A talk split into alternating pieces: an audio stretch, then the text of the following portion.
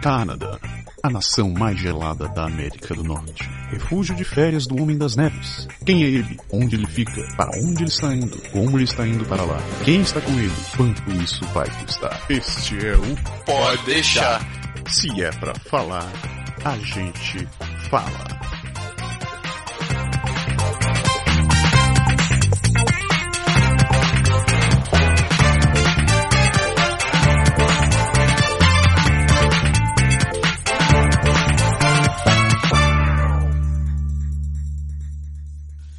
Voltamos. Voltamos. Continuamos nosso programa em trio aqui. Hair, Pedro. Vamos lá. Vamos Quatro falar um letrinhas que me, me, me, me assombram esses últimos anos também. É, e é, e é, assim, não é motivo para assombração, mas é alguma coisa que é importante pensar. Né? Primeiro, o que que é o REE? É uma sigla, quer dizer Régime d'Épargne Enregistré pour la Retraite. Né? Em inglês, A RSVP, não me pergunte o que quer dizer. Não, é- RSVP é o. Não, é. é R- RSP. não, é RSP, Saving Retirement, whatever. Não lembro o que quer dizer a sigla, eu já dei um trabalhão para decorar em francês. Quem tiver curioso saber como Não que é inglês, entra no site do governo e olha. Só clicar em English você vai ver lá qual é a tradução. Tá lá. Hair. Basicamente a ideia dele é que você que as pessoas que têm uma certa renda possam se preparar para a aposentadoria. É o que no Brasil se fez e se faz ainda muito com o PGBL e o VGBL. Aham. A diferença, na minha opinião, é uma que é Como, se fosse uma aposentadoria privada, né? Exatamente, é uma aposentadoria privada.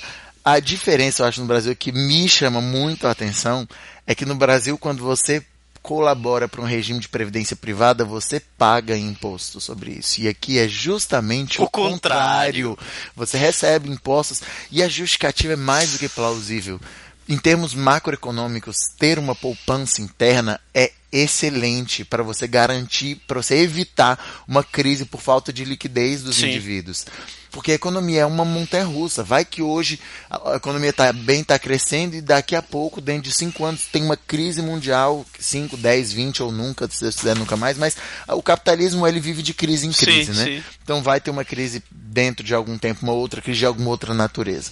É, e Se você tiver e aí você, você tem, poupança- tem uma população que tem uma poupança, você vai diminuir todos os impactos sociais e econômicos da falta de dinheiro, né? Porque vamos colocar como exemplo o Brasil por, por mera, porque é o, o mercado que eu também tenho conhecimento porque eu trabalhava em banco.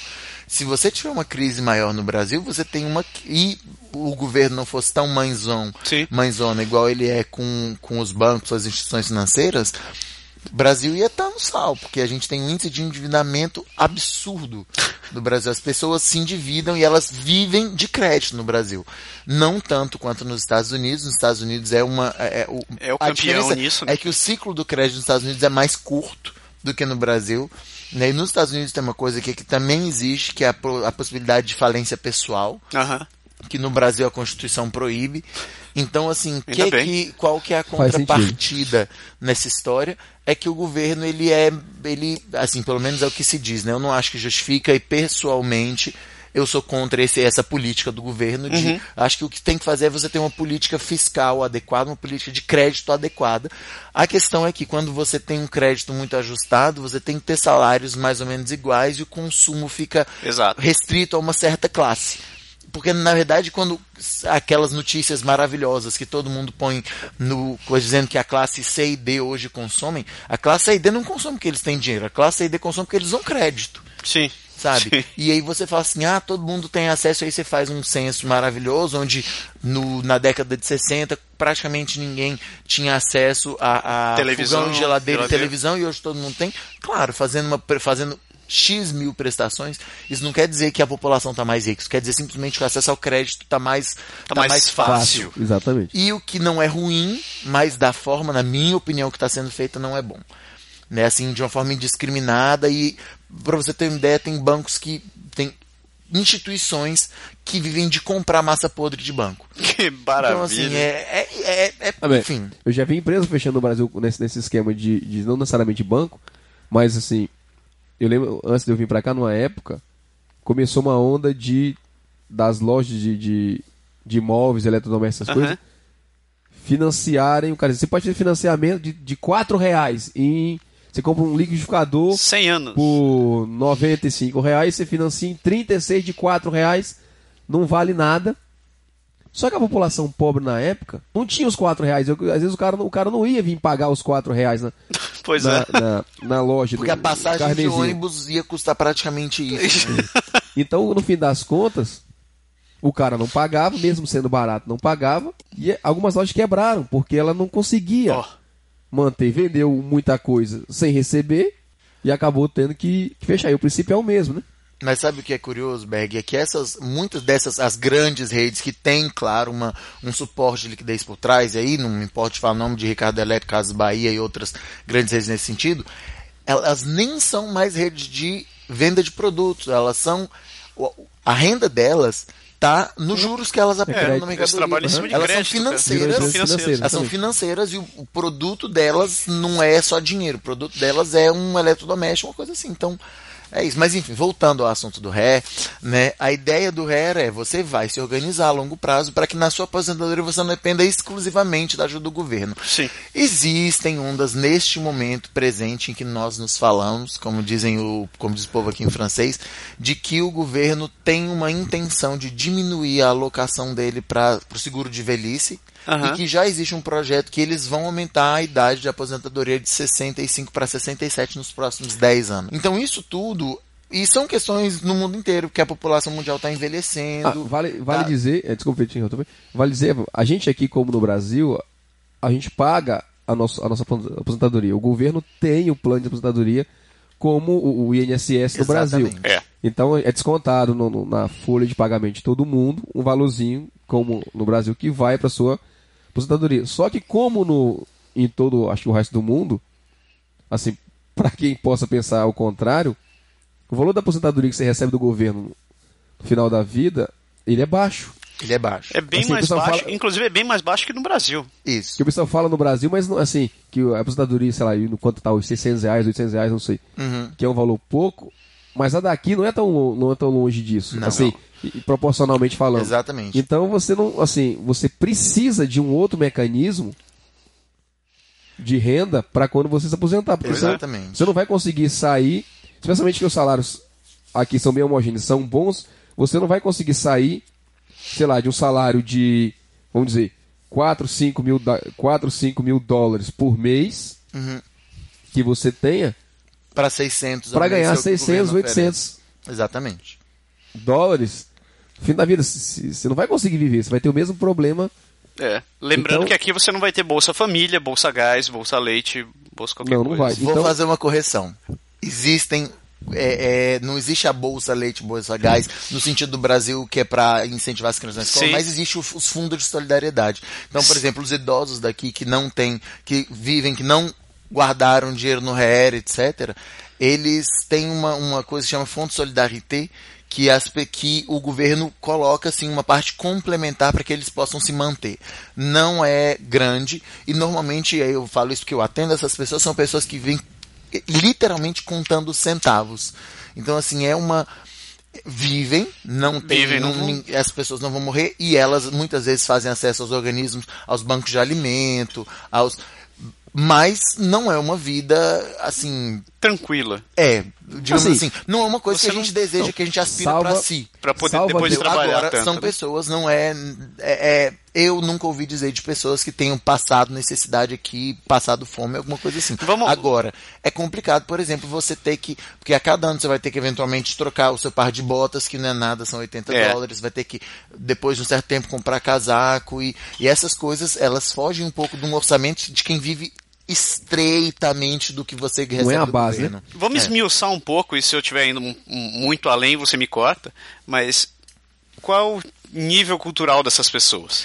É, são pessoas, são tra- normalmente trabalhadores de base, é, ex-donas de casa cujos maridos morreram e não deixaram nada, é, são, são pessoas que não tiveram, não trabalharam ao longo da vida toda.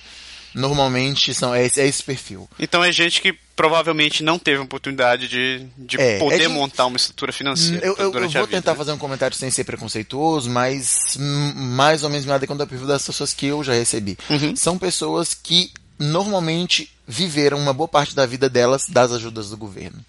Tá. Então, assim, não é, não quer dizer que são todas as pessoas, não quer dizer que, que quem vive da ajuda do governo vai continuar vivendo, mas existe sim, e eles têm uma, uma, uma, alguns estudos no Canadá dizendo que existem algum, alguns, um fenômeno generacional que passa de, de família em família, quando o pai tem, uma, tem uma, um histórico de ficar no bem-estar social, que Aham. chama de BS, é, no- na ajuda social, normalmente o filho vai entrar nessa cultura também, não vai necessariamente trabalhar.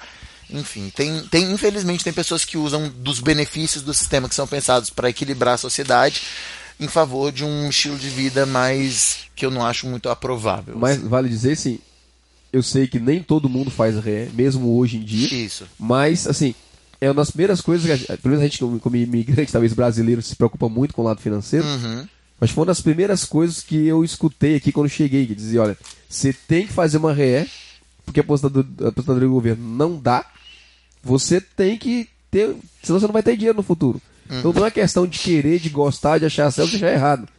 É uma necessidade, você tem que fazer. Uhum. Quando você entra numa empresa, geralmente a empresa tem um fundo de, de REER Isso. solidário para o funcionário. Uhum. Tá? Então, que é, eles contribuem com 1%, 2%, 3% ou qualquer que seja a porcentagem do. do- Normalmente é paritária, né? Você, se você topa colocar 1% da empresa dá mesmo, o mesmo valor e a mesma um teto, porcentagem. É. né? Então, dentro disso daí, vamos falar só sobre, sobre. Imaginando uma pessoa física. Eu quero contribuir com o meu REER. Uhum. Tem algum limite? Tem o limite do RER é 13% da sua renda bruta. Você não Anual. pode passar anual, exatamente. Você não pode colocar mais que isso. E a razão é que como o governo te dá um crédito de imposto, esse crédito de imposto é 30% do valor que você coloca. Então, digamos que você cotizou no RER mil dólares, o governo a título de crédito de imposto te devolve 300 dólares. Então, claro que seria Se muito fosse muito alto, você sair, sairia isento de imposto de renda. praticamente. Exatamente. E, mas, inclusive, isso é uma excelente técnica para você poder, se você tem dinheiro guardado, de não ter que pagar imposto. Porque, de alguma forma, esse dinheiro volta para você mesmo. E aí que eu acho que a inteligência do processo todo do RE é de é, fazer que, olha, tudo bem, você me deve 300 dólares de imposto, mas se você cotizar mil para o seu RE, esses 300 dólares vai vai anular com os 300 dólares, porque eu vou te dar esse crédito, então as duas coisas se anulam. Para o governo é tranquilo, porque ele vai ter que se preocupar menos com você na sua Sim. na aposentadoria a longo prazo, e para você é positivo, porque em vez de pagar para o governo, você recebe para você mesmo. Então seu dinheiro está ali guardadinho agora. Tem algumas características muito importantes do RE, que às vezes a gente pensa, e eu conheço muita gente que chega desesperado, ah, vou pôr RE, vou pôr RE. O RE é bom, mas ele é um produto específico. Ele é para a aposentadoria. E o que que acontece? Muita gente coloca, e às vezes, por exemplo, é depois de um poupança, né? ano você perde, não amo poupança. Pois é. É isso que tem Você não que pode ficar tirar claro. quando você quer. Você até pode, mas você tem penalizações em função disso. Então, a cada vez que você, por exemplo, tira o RER, você pode tirar o RER em duas situações sem penalidade. A primeira, a aposentadoria. Aham. A segunda é para compra de uma casa. E aí, o problema é que no Brasil a gente confunde o RER com o FGTS. No Brasil, você compra uma casa, você pega o seu FGTS, aplica na casa, fim de papo. Acabou. Aqui não. Você pegou o RER, aplicou numa casa, você tem que reembolsar Tem que o que você pegou no RER. Eu tô devolvendo o meu, é. Volta pro governo? Exatamente, porque o objetivo do RE é a aposentadoria. Porque do que, que serve você chegar daqui a 10 anos e, ah, eu tinha colocado 20 mil no RE, mas você pôs na sua casa. Pois é. Então, não, o dinheiro do RE ele tem que continuar no RE. Porque ele é, foi criado para isso. Então, grosseiramente, o que, que é a minha opinião de como utilizar o RE? Primeiro, encontrar um especialista em planificação financeira. Para ver. Porque esse cara ele vai fazer o seguinte com você: ele vai sentar e ver qual, qual é o seu salário hoje, qual é o seu estilo de vida, quais são os seu seus gastos. Você viaja todos os anos, você viaja mais de uma vez por ano, você vai manter os seus filhos em casa, os seus filhos vão estudar fora. E aí ele vai pegar com você e fazer projeções a longo prazo. São especialistas que têm certificações para isso e que eles têm que renovar certificações anualmente. Ok. E se por acaso ele fizer alguma coisa que não está muito ajustada, ele vai sofrer as consequências disso, porque tem uma ordem para garantir que esse cara vai fazer o trabalho dele como deve. E esses profissionais a gente encontra em? Bancos, em, em institui- outras instituições financeiras, tem alguns que resolvem pela internet. O que eu aconselho é, existem profissionais desses que você tem que pagar à parte, Uhum. mas a maioria das instituições oferece serviço gratuitamente, porque, claro, para o banco é interessante É você interessante. aplique lá. Eu já entrando na pergunta onde você pode colocar o ré, não existe só em bancos. Hoje a gente vê grandes propagandas do, do fundo de placement. Fundo Placement, do FTQ e, enfim, que são fundos do governo, onde você pode colocar o seu RE, que é interessante porque em sendo governo, eles bonificam um pouco mais o. Mas, Ah. mais uma vez, você colocou o dinheiro ali, você não, a ideia não é que você tire antes de se aposentar. E aí, se, por exemplo, você estiver descontente do serviço que eles oferecem, para você poder movimentar isso é possível, porque você pode tirar de um RE para outro sem pagar penalidade, mas você perde a bonificação extra que o governo te propõe, porque você colocou no fundo do governo. Tá. Sabe se esses fundos eles têm bonificação anual eles são até o período do, do, do, do saque final? Hum, são, normalmente são uma bonificação no ato do depósito. No ato do depósito. Então, assim, você depositou X no REERA e você vai receber esse, essa bonificação já automaticamente que aparece no seu saldo, que eles vão te enviar anualmente para ver. Mas você não vai ter 30% esse ano, mais 30% no É a que vem, política, mas não, é a 30 política atual do governo. né? Exatamente. Porque, de alguma forma, o governo quer aumentar a poupança interna. Então, por que não pegar essa poupança interna e investir para o desenvolvimento local? É uma, é uma proposta excelente. Agora, são, mais uma vez, são coisas muito técnicas. São os profissionais que tratam com isso são profissionais que têm que ser certificados. É- relação- tem- ele tem que ter um, um- que eles chamam é, eu esqueci o nome da certificação, mas é uma certificação específica e se ele, não- ele não pode nem te falar desse produto se ele não tiver certificação.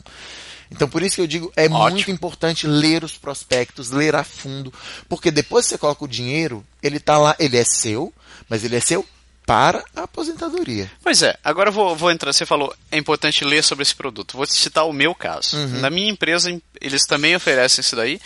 E no momento que eles, que eles me ofereceram, eles disseram: ó, você tem que escolher qual vai ser o teu, teu perfil de investimento. Eu pensei, como assim perfil Uhum. Pronto. de investimento? Não é só um lugar que eu vou meter o dinheiro? Não. Ele, não, você tem, você tem que escolher a tua carteira de investimento. Eu, agora você quebrou minhas pernas. Por- Lembra aquela historinha que a gente falou que a gente no, da- no primeiro programa de que a gente no Brasil tem uma ideia de só guardar por guardar e que eu falei que aqui você tem que ter um projeto? Isso que ele te falou é o primeiro momento de qualquer encontro com um planificador. Ele vai fazer o seu perfil de investidor. Isso é obrigatório e, se eu não me engano, tem que ter um uma renovação anual desse seu perfil. Ah. Grosseiramente, o que, é que ele é? Ele vai ver se, qual é o seu apetite ao risco. Então, digamos, você tem 20 mil para colocar, é claro que a longo prazo, o que todo mundo diz é que você colocando esse dinheiro a risco, você vai ter perdas inicialmente, mas a longo prazo você vai ter um ganho. Mas tem pessoas que não sentem seguras com isso, e isso é totalmente legítimo. Então você vai colocar num fundo de renda fixa, onde você vai ter aquele rendimento pequenininho, mas constante durante todo o período. Ou você quer fazer um misto. Isso eu estou falando grosseiramente, tá? Aham. Tem uma, ma- uma matriz enorme. Não, é disso. gigantesco. Eles me deram o papel, era um, era um livrinho. E a gente É, fica lendo. o Beck Pode, fez pode chegar ao ponto de você.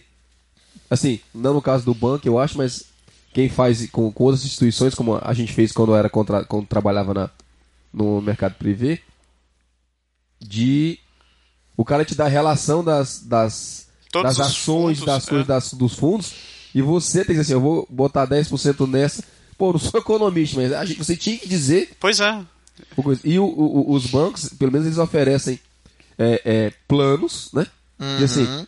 tem planos, vamos dizer assim, de acordo com o seu perfil, conservador, moderado, intermediário, mais risco e tal, isso. que você vai até, assim, quem não tem medo, eu acho que confia na fórmula geral, como o Pedro falou, que se você deixa tipo no mercado de ações, no fundo de maior risco, a longo prazo você vai se dar melhor, vai ter mais rendimento, então você esquece e não, não fica olhando. Mas a gente fez, eu lembro que no meu caso, a gente começou como moderado e depois disse, se a gente ficar moderado, a gente vai ter um, um rendimento moderado no final. Porque a ré, só um pequeno parênteses, a ré, acho que o Pedro pode confirmar, é diferente da Previdência, porque acho que a Previdência você recebe até morrer. Isso. É, o ré O acabou, ré- Quem acabou. faz- a ré é como se fosse uma poupança grande rendendo. Você se Exatamente. aposenta com X montante de dinheiro. Se você não. Aquele dinheiro acabar, se gerenciar ele mal, mesmo no, no final, você volta a ficar sem dinheiro. Exatamente. Então- e aí, nesse ponto é que é- é- o cálculo é complicado, porque tudo você vai em função de estimativas. Exato. E a, e a questão do risco vem aí, porque você. Pô, se eu não, não arrisco. Não estou querendo aconselhar a pessoa a arriscar, mas se você não arrisca, pelo menos um pouco, você vai ter um rendimento baixo e vai ter menos dinheiro no final. Então, não é o cenário mais interessante. Exatamente. Apesar das pessoas não se sentirem confortáveis, a gente, a gente quando, que no, que no caso estava contando, quando eu fiz, a gente mudou o nosso perfil, Uhum. e botou uma parte mais arriscada, uma parte menos arriscada e tal. E aí teve a crise americana. E na crise americana, Teu rendimento baixou. Claro. não, não só isso, que é- houve, eu acho que se não me posso estar falando besteira, mas acho que houve perda de capital também. Uhum, sim, perda. É, é essa Então, a história. tipo assim, você tá olhando, tipo, eu não lembro o valor que eu tinha, mas digamos que eu tinha 30 mil na minha RE na época. Sabe, num dia eu tinha 30 mil, no outro dia 29, no outro dia 28, aí dois dias depois tinha ficado 28,5, depois caiu pra 27, eu liguei pra, minha- pra mulher do banco, desesperado, meu dinheiro tá indo embora. E ela disse, se acalme, se acalme, isso é tem a crise, o banco tem os controles, não sei o que, não sei o que. Com, isso vai, volta, vai se normalizar. Sim, você vai ter uma perda? Vai, mas A longo prazo Você vai, vai- ter uma, e um assim, reganho. e um pouco, um- não digo pouco tempo, mas um certo tempo depois o capital recuperou Uhum. e continua lá o, o, o valor na ré e tal. Mas assim, você tem que pensar que, que o risco existe. Inclusive teve muita gente, eu lembro, eu tava, eu tava já na prefeitura, teve muita gente que ia se aposentar naquele ano, e aí a crise veio, o capital perdeu um pouco, Tiveram que e continuar o cara um disse: pouco. opa, se eu sair esse ano agora, que é o meu ano de aposentadoria, eu vou ter, sei lá, 10 50 mil, mil. pouco importa, um valor a menos Uhum. do que eu ia receber. E a estimação dele para aposentadoria era: para eu poder manter o padrão de vida que eu tenho hoje, eu preciso de, por exemplo, 500 mil dólares no meu RE para eu poder ter um rendimento X mensal e poder viver É. do rendimento desse É porque, capital. assim, é um cálculo maluco, né, assim, pelo menos na minha opinião, porque você, assim, tá, eu vou me aposentar com pouco importa, 65 anos com X mil dólares no banco. Uhum. Você vai viver quantos anos? Mais 10, mais 20, mais 25, mais 28, mais 15, mais 8. Você não sabe. Só que se você for viver 28, for sortudo for viver mais tempo, com saúde e tudo, o teu dinheiro tem que dar até lá. Se ele não der até lá, no final, no final, você vai, vai, vai passar dificuldade. O que eu vejo é o seguinte, tipo, é, Porque aposta você faz, né? Até onde você vai. É, não é, não, não por é isso um- de profissionais especializados. Exatamente. Mas não é exatamente. o REER não é um não, não é uma previdência, não é, não é uma- não é uma previdência como do governo, que você você tem que se aposentar para começar a receber o benefício do governo. Você pode ter o seu seu, seu investimento no REER e continuar trabalhando. Sim. Você não pode, você pode provavelmente você não vai ter o mesmo rendimento se a partir de uma determinada idade, né? Não, não é em função da idade. O rendimento é em função realmente da aposentadoria. Da aposentadoria. Você pode ter acesso a ele, por exemplo, com, se- com a idade de se aposentar, mesmo se você não, por exemplo, para, se eu não me engano, homem são mulher 60 e homem 65, chegou a essa idade, você pode, por exemplo, ativar e começar a usar o seu RER alguma coisa, assim, mesmo que você não esteja formalmente aposentado. Aham. Tem uma transição que se chama, isso é muito técnico, não é uma coisa que vale a pena a gente entrar no assunto agora, mas a transição do RE para algo que se chama FAIR, que é o momento em que você começa a usar e que você começa a fazer saques desse, dessa poupançona que você fez, que é o RE. Perde o rendimento nesse, me- me- nesse meio tempo? Não porque ele vai Ele continuar continua rendendo. aplicado, Aham. mas você tem Mas vai uma outra imposto, né? característica, exatamente. Tem, é por isso que, ele, que ele, ele muda de natureza e de nome. Tá. Porque no REER você recebe o imposto, mas aí quando você transforma ele em FER, você vai ter que começar a pagar imposto em função do rendimento que esse, que esse dinheiro vai ter.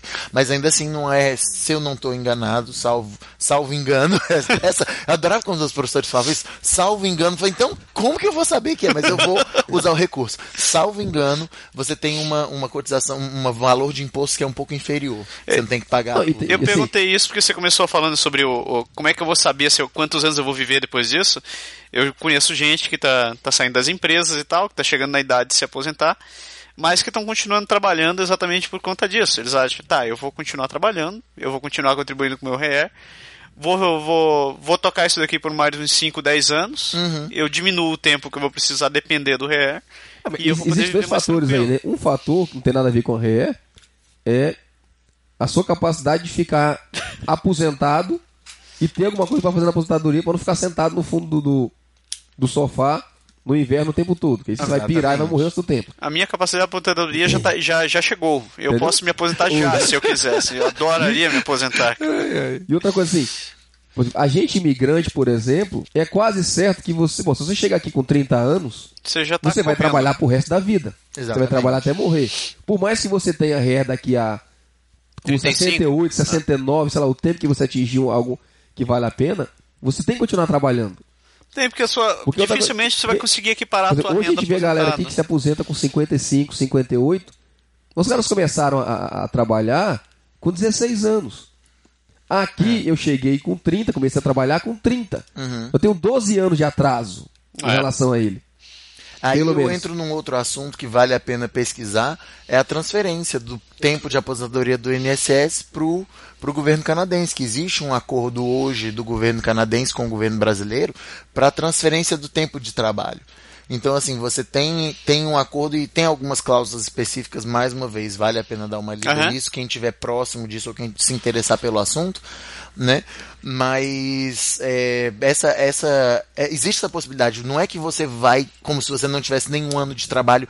O fato é, claro, se Mas você é não roubada, tem não? uma poupança, se você não tem uma poupança no Brasil, não, é- não vai transformar Quero que dizer. ré. Você, como de zero de dinheiro guardado no Brasil, não vai virar Não, mil Não, não adianta me aposentar 10 anos antes, com 10 anos a menos de ré, Não, não. com Não, saldo a, zero. A diferença é que você vai ter o direito adquirido que você tinha no Brasil de se aposentar com a idade X, porque no Brasil tem a história por tempo de trabalho ou por idade. Sim. Então você tem como trazer esse tempo de trabalho para cá e os benefícios que isso pode implicar eventualmente.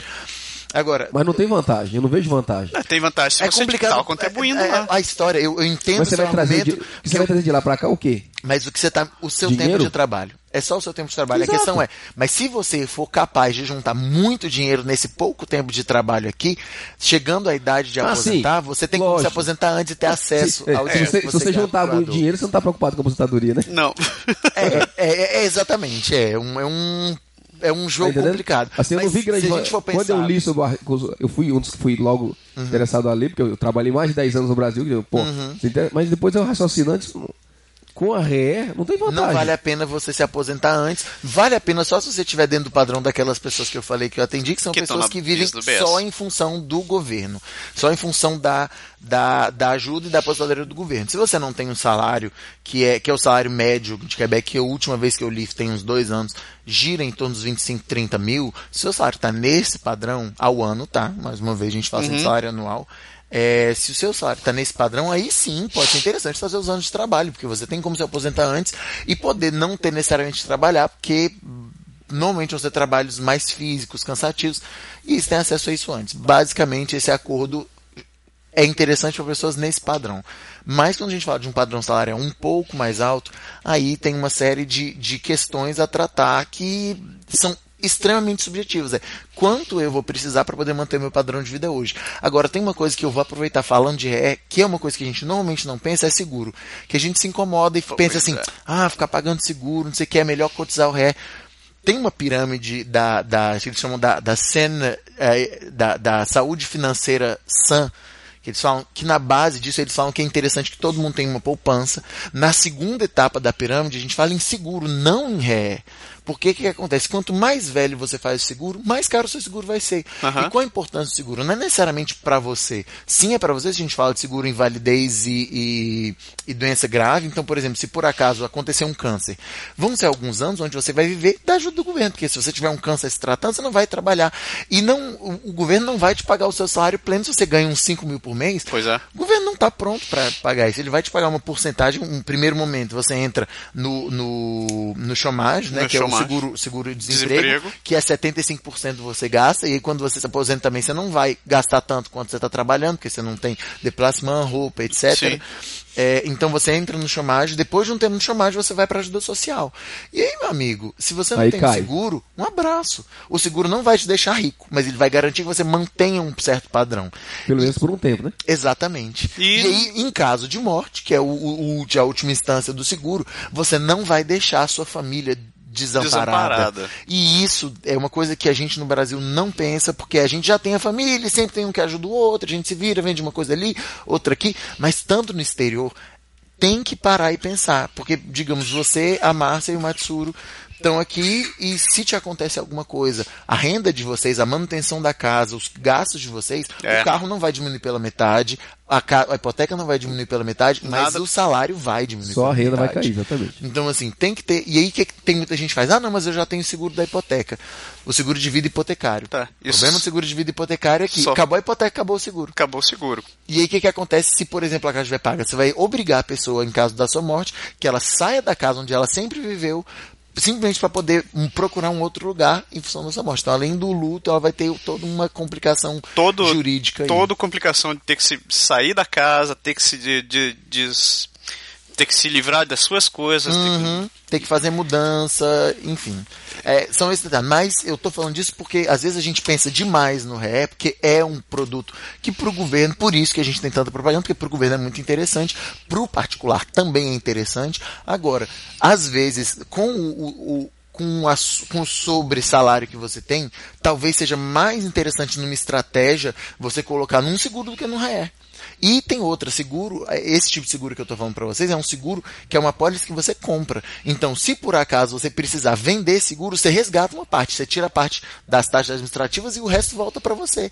Então, se daqui a 10 anos ou daqui a 15 anos você fala, não, esse seguro não vai me servir de nada, eu quero pegar meu dinheiro de volta, você pode. Sim. Entendeu? Então é, é, são, é esse tipo de coisa que às vezes a gente não pesa, a gente vai logo para a terceira etapa da pirâmide e negligencia essa segunda. Só lembrando que na, no caso do seguro, é, se você quiser vender, você não vai ter o ressarcimento com 100% do que não, você investiu. porque tem taxas administrativas e tem um custo para você manter esse seguro. Sim. E aí você vai ter que pagar por esses custos. Mas né? é bom é bom a gente deixar claro, Claro, para todo mundo, porque claro, já é. pensa assim, ah não, pô, se eu chegar lá na frente, eu vou dar um desperto, vou vender meu, vou vender meu seguro e vou ter Tem, muita du- tem duas coisas bem claras nessa história toda, né? Uma, você tem que poupar, né? Isso. Sim. Dizer, Sempre. Você, dizer- a gente viver a 100% do salário não é recomendado. exatamente, quer dizer, você não pode viver com 100% do salário. Diz que você tem que se você tem que viver na regra dos 60 a, A 70%. 70%, É. Exatamente. Exatamente. Tanto que tem muita gente que Meu chega- pai, meu pai me ensinou isso quando eu ainda era Cotoco. criança. Ele disse, olha, você não vai entender hoje, mas viver é com 70% do seu salário. Mais que isso, você só vai acumular problemas e dívida. pro futuro. E no dia que você descobrir que deu errado, Vai, Já tá- já, vai já ter um problemão. tem um buracão feito. E aí é complicado. Mas é, e, e essa é, e por isso tem muita gente que fala assim: "Ah, mas como que eu faço para comprar casa, não sei o quê". Você tem que ver 70, tem que ver se você tem disponibilidade de 30% da sua renda hoje para você colocar só nisso. Você não vai mexer. Tem gente que fala: "Ah, não, mas poxa, eu consigo, eu me aperto". Não é realista. Mas é Não. a questão, é a questão do nível de vida, né? Aquela história. Se você. Aquela história, você fala assim, ah, eu ganho, sei lá, 2 mil. Então você vai viver, sei lá, com 1.600. Pouco importa, 1.500, vamos Uhum. dizer. Você, tem que adaptar o seu padrão aos 1.500. E os outros 500 você esquece. Se você não pensar assim, para qualquer coisa que a gente fala assim, não é só ré, não. Assim, quando você quiser Compra comprar casa, quando você quiser trocar um carro, quando você quiser. Ah, o carro o cara tira todos os juros se você der, sei lá, 5 mil de entrada. Se Exatamente. você não tem poupança nenhuma para nada, você não tem a entrada. Você vai pagar mais caro. Você podia ter se livrado desses juros. Então, entendeu? tudo é, é- é- é jogado e Deus o livre acontece um- uma infelicidade na vida, um acidente, uma coisa. Ou às vezes não é nem isso. Às vezes você pode perder o emprego, você pode, sei lá, precisar por algum motivo não trabalhar, sei lá, por um tempo. Tem gente que quer trocar de carreira, vai passar, decide passar três anos estudando de novo para mudar completamente de vida. Exatamente, Exatamente. Às vezes não tem problema nenhum, não tem nada, mas a pessoa está insatisfeita com o que faz. Pois é. Não é só catástrofe, não. Tem uma tática mas que tem eu sempre que ter alguma coisa, né? tem uma tática que eu recomendo para todo mundo, é experimente fazer um exercício e fazer sua orçamentação todo mês. Pegue seu salário e diga assim: quanto eu vou gastar em comida, quanto eu vou gastar em luz, quanto eu vou gastar nisso. Aí você pensa, tá, esses são meus gastos fixos. Agora, quanto eu tenho que quanto eu quero guardar para ter que tirar férias, quanto eu quero guardar para pagar meus impostos, quanto eu quero guardar para trocar de carro, quanto eu quero guardar para fazer isso. Chegou, você chegou nesses valores, no momento que você recebeu o seu salário, separe.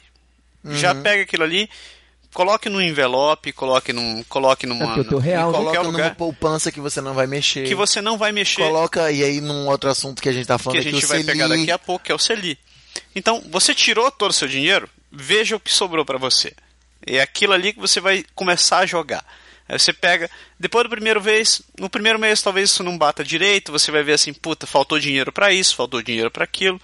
Aí você vai pensar, no segundo mês você vai ver Ou assim, é, errado, né? já consegui viver melhor, sobrou dinheiro para tal coisa. Aí você pergunta, o que, que eu faço com esse dinheiro que sobrou? Aí a pergunta é, por que sobrou? Né? Se sobrou, pense melhor assim, ah, será que eu vou, vou gastar esse dinheiro que sobrou? Ah, não. Outra coisa que muita gente faz, receber um bônus da empresa. Puta, receber um bônus, vou torrar tudo. Essa é outra besteira que a gente faz.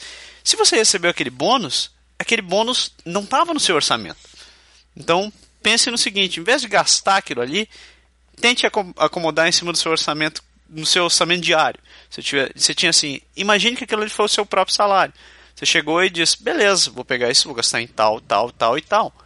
Se faltou numa, numa conta, você aloca para outra, você realoca para outra. E assim você sempre vai ter uma ideia. Tem um economista que eu gosto muito brasileiro chamado Gustavo Cerbasi. Ele tem um livrinho que é um. Na época que a gente casou, era um hit no Brasil, era o Casais Inteligentes Enriquecem Juntos. E ele é muito interessante porque ele é um economista muito, assim, muito bem, bem formado e ele tem uma, uma linha de pensamento heterodoxa, mas bastante coerente. Que ele propõe o seguinte: ele fala, olha, faça o seu orçamento. Saiba quanto você vai gastar, mas mais do que saber quanto você vai gastar, saiba quanto você precisa ter. É exatamente isso que o Ré faz aqui, e as pessoas daqui têm uma cultura. Elas é uma discussão de hora de almoço normal falar assim: quanto que você gastou essa semana na, no supermercado?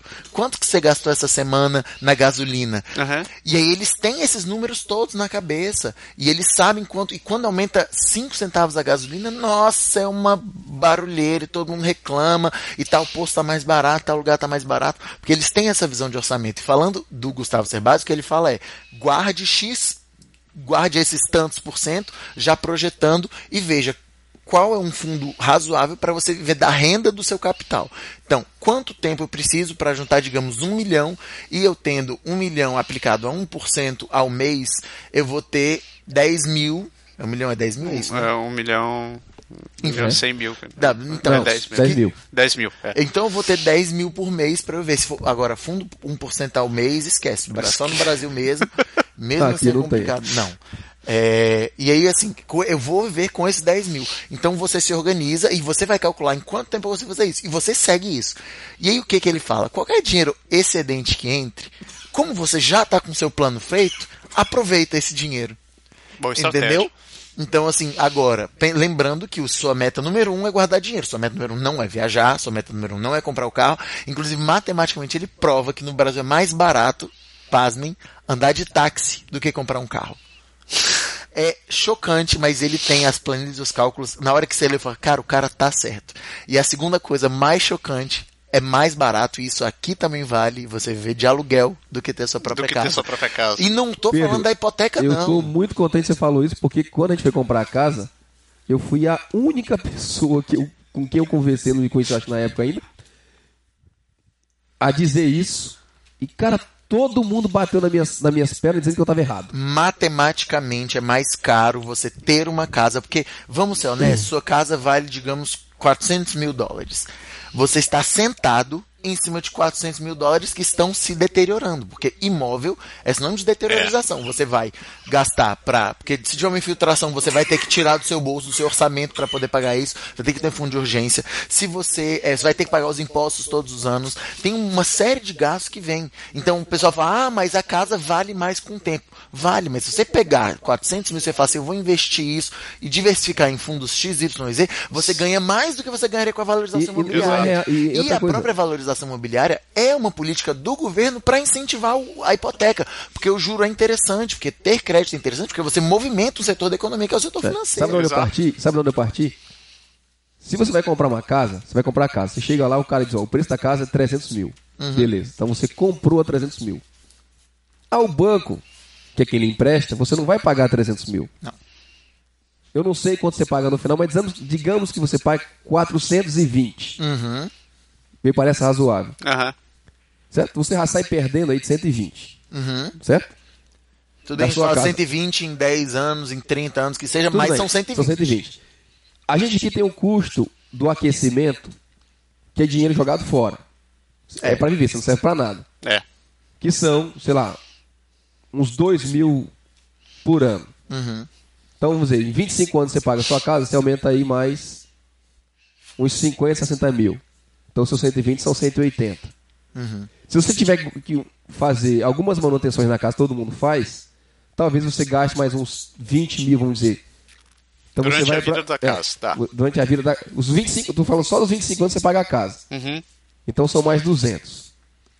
Foi para 200. E aí tem outros valorzinhos aqui e acolá, que tem o seguro, tem não sei o quê, que é tudo dinheiro, entre aspas, perdido.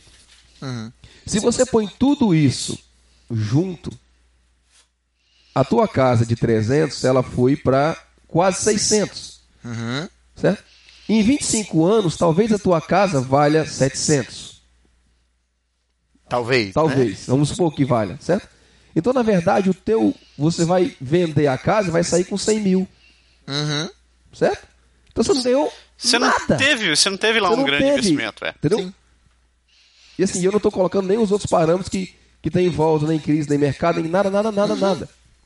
Quer dizer, de aluguel, né, de aluguel você vai pagar, sei lá, mil dólares, vamos dizer, 12 mil por ano durante 25 anos, vai dar, sei lá, uns 200 pau ou mais. Aham. Que vai subindo, vai subindo, você que chega a 300. Você fala, pô, você gastou, jogou 300 no mato. É, mas eu paguei 300 de aquecimento, de não sei de que, de não sei de que, de não sei de que, e não imobilizei. É, Exato. é Então, no minha- fim das contas, os outros 300 que você não, não vai gastar, se você tivesse posto uma aplicação como você fala, vai dar muito mais dinheiro, talvez, Provavelmente. do que os 100 mil que você vai ter de lucro na casa. É óbvio que o pessoal só vê o valor imediato. líquido, porque quando É, você vende a casa daqui a 25 anos, sei lá, que ela vale 600, você diz, porra, recebi 600 mil dólares na mão. Mas você não, vai com, você não vai contar nisso em todo o dinheiro que você gastou. Pois é. vai Mas você não, você não, não pensou o que você já fez na casa Pois tudo. é. Entendeu? A minha teoria é de que você, você comprar uma casa é a mesma coisa que você comprar um carro. É uma questão de conforto. Exatamente. Você pode muito bem comprar um, um, um carro que um carro Foi, vale por- 60 foi mil, a razão 70 pela qual eu mil. comprei a minha. Não é, não, é, não é a solução financeira. Não é uma questão Não. financeira, é uma Não. questão de conforto. Financeiramente é uma não é uma escolha que melhor você. É se você puder comprar duas, três e alugar as outras duas para poder. Isso Você chegou no ponto aí que eu ia falar. os outros vão pagar o aquecimento, os outros vão pagar as coisas. Aí você tem o lucro da, da- do, do seu imóvel. Agora, em uma condição, se for um mesmo, uma mesma estrutura, porque se você tiver diferentes imóveis, dependendo do tipo de imóvel, você cai numa taxação de imposto como se você fosse um investidor. Aí, meu amigo, o que você conseguiu fazer, o governo vai nhoque, dar uma Toma, mordida. né? O que vale a pena, e aí isso é uma coisa que alguns pequenos investidores fazem bastante no Canadá, é comprar um bloco, que eles chamam, né, um bloco de apartamento, Sim. só para pro, pro pessoal que está ouvindo entender, é uma, é uma casa grande com três, quatro apartamentos, e aí você aluga os outros, e aí você paga a hipoteca com o aluguel dos outros, e o aquecimento os outros vão pagar Entendeu? embutido no valor. Qual que é a, a pegadinha nisso aí? Quem fala assim, beleza, arrumei a solução, vou investir, você só ganha dinheiro nisso se você se ocupar pessoalmente de todos os ajustes. Porque se você for é. contratar um bombeiro hidráulico, um concierge para cuidar, tudo que você fez, aspas, de lucro, que na verdade não é lucro, é simplesmente um reembolso dos seus gastos, você vai gastar pagando esses profissionais. Porque eu pensei assim, por exemplo, é um, que é um cálculo, eu falei, de RE, vamos dizer, qualquer pessoa que começa a cotizar num salário normal, de média daqui, eu calculo que ele vai ter uns 400 mil dólares no final do... do no final da vida, Da- da vida- trabalhada. Você não vai chegar a um milhão. Não. A não ser que você possa botar os 13% toda vez, toda vez, toda vez, assim, dinheiro sobrando, investindo, investindo, sei lá o que. Senão você não vai chegar no milhão. Exatamente. Então, então não é um valor tão absurdo para a sua aposentadoria. Óbvio que você tem a aposentadoria do governo, o governo federal dá um pouco e tal, tudo mais. O que todo mundo faz também, compra a casa, vende, vai mudar para um apartamento, aí junta. né? E aí É. tem o dinheiro que sobra Isso. da venda entre a- da compra entre o apartamento e a casa. E aí você junta isso ao valor do reto, você não vai colocar isso Porque eu tinha necessariamente pensado no imóvel. Digo, se você é capaz de comprar um segundo imóvel e tiver talento suficiente para fazer ele viver os 25 anos que você não está nele, Pode esse ser. imóvel vai dar, teoricamente, mais rendimento do que a sua RE. Muito obrigado pela explicação. É exatamente isso. A questão é, você está disposto ao trabalho que dá manter esse imóvel? Porque você colocou no reto, o dinheiro está lá.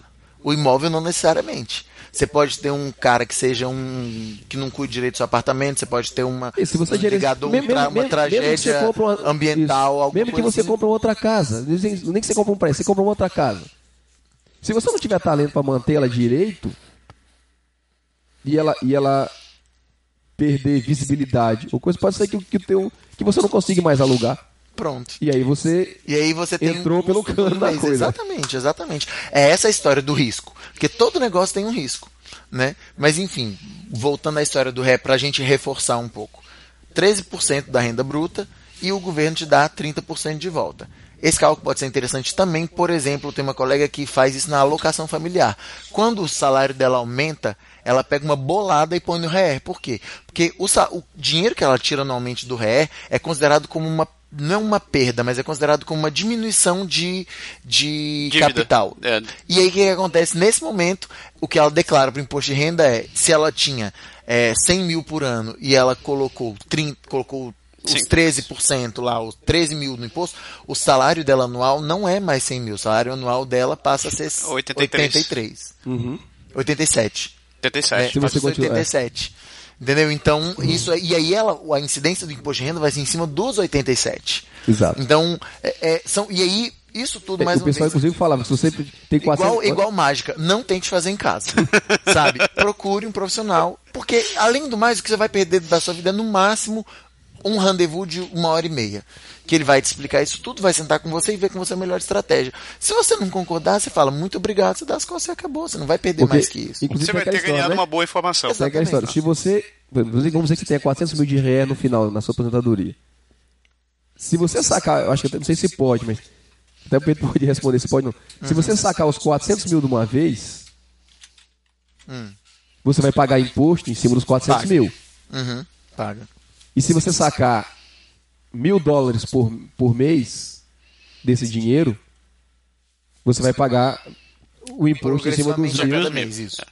E o imposto em cima de mil é muito mais baixo do que você deveria pagar do que você retirar seus 400 mil de uma vez. É? A, a paulada. Hum, essa, ou, é, essa, essa, é uma pergunta que eu, que eu tenho que que confirmar, Berg, porque eu acho que você paga. Porque como está no REER, você tem uma, uma, uma, um valor de imposto específico. Uma alíquota única, porque, não é? Porque assim, eu achava que tinha diferença do tipo, se eu quiser tirar mil por mês ou quatro mil por mês do dinheiro, que eu você acredit... cairia na alíquota de imposto. Na, eu acreditava que era uma alíquota única, onde você está não sei falar, tô falando. Não, mas é uma boa, mas é uma boa pergunta. faz ideia. sentido, a sua pergunta faz bastante sentido. E essa resposta eu não tenho, mas eu posso verificar e falar com vocês. Eu só quero falar muito, muito rápido do CELI, porque a gente prometeu que ia falar. O CELI, a ideia dele era Tá, o REER vai ser insuficiente. Todo mundo sabe que só com REER não vai dar para ver. O que, que o governo Harper fez? Se a gente aumentar para 14 ou 15% a possibilidade do REER, a gente se ferra porque a gente vai ter que devolver mais de imposto. Uhum. O que, que a gente faz? A gente cria um outro produto, que é a conta d'épargne livre d'impôt, uma conta de poupança livre de imposto, onde você pode colocar um teto anual e esse dinheiro vai render sem você pagar impostos em cima do rendimento dele. Okay. São os únicos dois rendimentos que você não paga imposto, CELI e REER. E aí, o que, acontece? Você hoje tem um teto anual de 5 mil, até o ano passado, esse ano é 5.500, então quem chegou ao Canadá a partir de 2008, que foi quando começou, tem 25.500 dólares que pode colocar nesse valor. E aí é um, é um, é um portfólio Selic que você pode investir em fundos diferentes uhum. e você vai ter o rendimento em função e você disso. Pode e a cada ano você junta 5 mil dólares. E você pode sacar quando quiser? Pode sacar você quando pode quiser. da rede claro, aspecto. Exatamente, é. essa é outra diferença do ré. Como o governo não te dá nada de volta, o governo te deixa livre. Agora é claro que se você investir decidir colocar sacando, num, você num, perde, mas... num plano de 10 anos sem resgate, aí, meu amigo, não é porque tá no CELI, é porque o plano que você escolheu de CELI é um 10 anos sem resgate. mas na base você pode tirar ele quando você quiser. E, e o CELI é indicado para quê, geralmente? eu sugiro como uma primeira entrada de um, de um, de um valor que está sobrando. Então, por exemplo, você pode cotizar durante o ano no seu CELI porque você pode tirar quantos você quiser. Uhum. Chegou na sua na época da sua declaração de imposto fala, putz, eu vou ter que pagar 300 dólares de imposto. Pega mil do seu CELI e põe no RE. Você não vai pagar nada para o governo e aí, claro, esses mil você larga lá no RE. Entendeu? E aí eu acho que pode ser uma estratégia boa. Muita gente usa o CELI para, por exemplo, a tal da poupança de viagem. Então, Sim. junta durante o ano para poder viajar para o Caribe no fim do ano. Tem gente que usa isso para a poupança dos filhos. Agora, para a poupança de estudo dos filhos, tem produto específico tem chamado REE, que é Regime d'épargne registré pour l'étude. Então, que é R três vezes E. Uhum. É, então, mas você pode usar. É um, é um fundo muito aberto. A ideia é que ele aumente mais uma vez a poupança interna. E como você vai usar isso? É uma decisão. Regra básica, você tem que poupar, né? Exatamente. Aliás, eu queria só fazer um parênteses. O Marcelo estava falando de orçamento ainda há pouco. E, e eu vou falar, falar, contar uma estratégia que eu uso, não sei se é melhor, mas assim, quando você fizer o seu orçamento, se você tem um pouco de dinheiro sobrando, porque assim, todo mundo, todo mundo fala que você tem que aproveitar o seu salário também, senão você não vive. Exatamente. No fim das contas, assim, pô, você teve um aumento, você está ganhando, você está trabalhando. Você tem que usufruir também, não é só poupar, poupar. A vida não é só de poupar. Exatamente. Então, assim, uma coisa que eu, que eu aprendi foi põe no teu orçamento, quanto é que, faz uma estimativa de quanto você acha que você precisa gastar para se satisfazer num mês. Lazer tem que estar no seu orçamento. Exatamente. Entendeu? Tem que ter um Então, orçamento de lazer. Mas o que, que foi que eu fiz? A, a gente tem, por exemplo, no meu orçamento, eu tenho uma cota de lazer, porque lazer não é só pra mim nem pra minha esposa. É pros meus filhos, é pro tudo. A gente é chamado pra aniversário, pra evento, tem presente, tem um monte de coisa que entra aí. Mas fora isso, pô, eu quero comprar meu CD, eu quero comprar aquele gadgetzinho novo que eu vi, eu quero ter o dinheiro pra trocar o iPhone depois, ou pegar o telefone mais novo. Faz parte da vida. Então, orça uma espécie de mesada nesse valor E joga lá. Deixa ali. Não, mas assim, eu faço isso. Eu, eu- a gente estipulou uma mesada nossa pros pais, né? Pra mim e pra minha esposa. E todo mês eu tiro. Pronto. E aí, Faz parte do orçamento já. Já tá no orçamento, eu tiro. Entre aspas, fica debaixo do colchão. Aham. Se eu precisar, eu vou lá e, e os- se eu não precisar, ele vai acumulando. Se um dia eu quiser trocar minha televisão ou quiser, sei lá o que, e custa mil dólares e eu tenho, porque eu juntei, sei lá, 100 dólares a cada mês e depois eu tenho, você faz e aquilo não impacta o seu orçamento. Uhum. Então você pode, assim, entre aspas, satisfazer sendo, sendo esperto também, usando a tática da, da Do mesada, orçamento, claro. é. colocando a Da mesada. mesada no orçamento, se, obviamente, seu orçamento permite a você de, Claro. de fazer. E mais uma vez, a, a mensagem que eu tenho para dizer é a mesma da, da nossa, nossa primeira vez, nosso primeiro encontro que a gente falou foi: o importante é não é guardar por guardar, é ter projetos, ter planos. Você tem os seus planos claros, e é claro que os planos podem mudar ao longo da vida, mas tê-los é importante e saber onde que eu vou aplicar cada coisa. A partir desse momento, você vai saber que existem produtos, soluções financeiras para cada uma das coisas.